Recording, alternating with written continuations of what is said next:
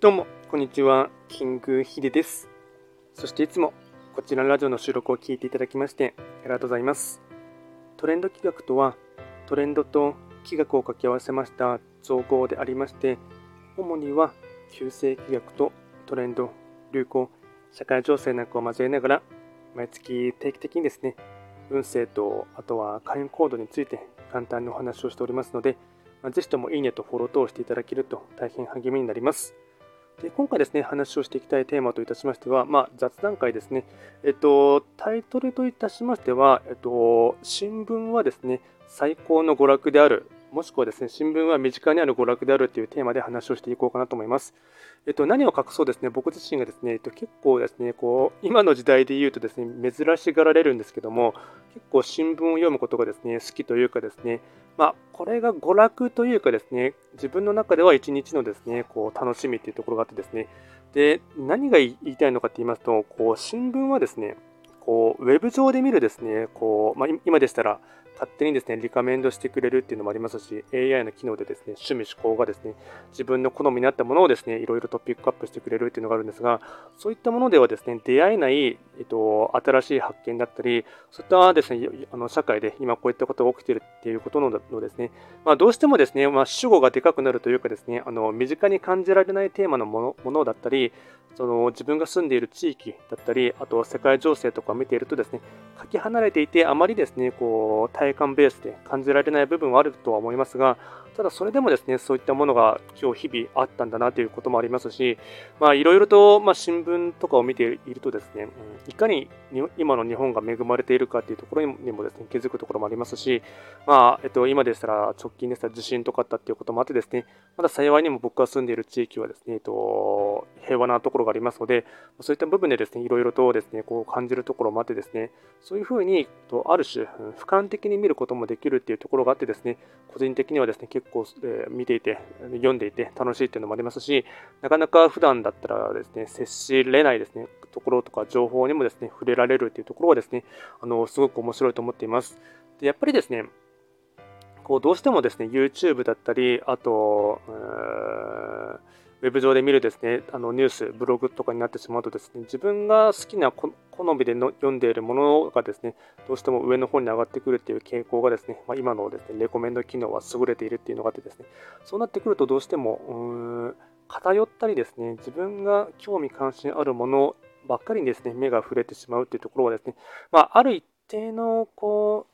10代、20代とかでしたら、そういったですね、一極集中で物事にですね、集中するっていうのもいいとは思うんですが、まあ、一定の年齢を超えてからだと、やっぱりですね、いろんなものにですね、見た見たりですね、聞いたりしておかないと、こう、教養っていう部分でですね、なかなか話が広がらなかったり、裾野が広がらなかったり、そうなってくると、こう知らないものはですね、全く興味も持てなくなってしまうっていうですね、こう、そういうですね、視野が狭くなる、かつ視座が低くなってしまうっていうところがですね、結構危なっかしいかなと思いますし、それが行き過ぎてしまうとですね、うん、まあ、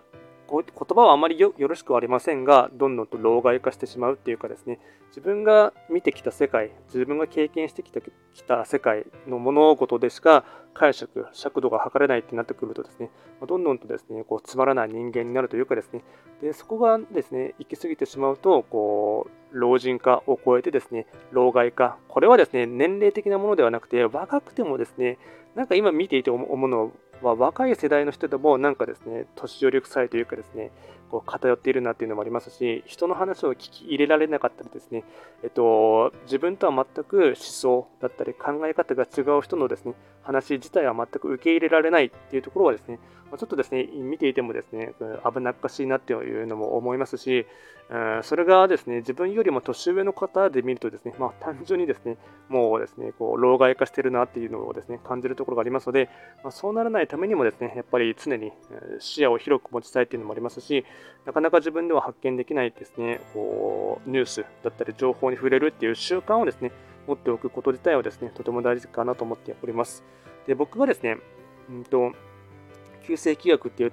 を提してですね、あの、日々情報発信していると思いますが、やっぱりですね、うんちゃんとですね、新聞を読もうとかですね、あと経済にのこととかにもです、ね、あの興味関心を持っておきましょうっていうのは、えっと、僕が言ってるっていうのではなくて、教えてもらってきたですね、先生だったり、師匠の方からもそういうふうにですね、教わってきた部分がありますので、やっぱりですね、ま、まあ、マクロ経済だったり、ミクロ経済っていうところのです、ね、多少のこともですね、こうちょっとはですね、こう興味関心を持って見ておかないとですね、やっぱりですね、偏ってしまうっていうのもありますし、こうなかなか、うー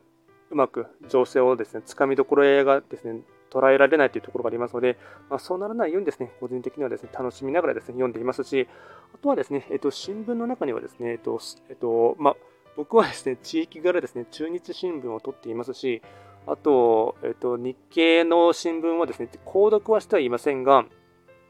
あの雑雑誌というかですね、えっと、喫茶店とか行った時にはですね、結構読むことがありますので、まあ、そういうふうに見ていく中で、いろいろと新しいことにもですね、知見ベースでも増えますし、あとはですね、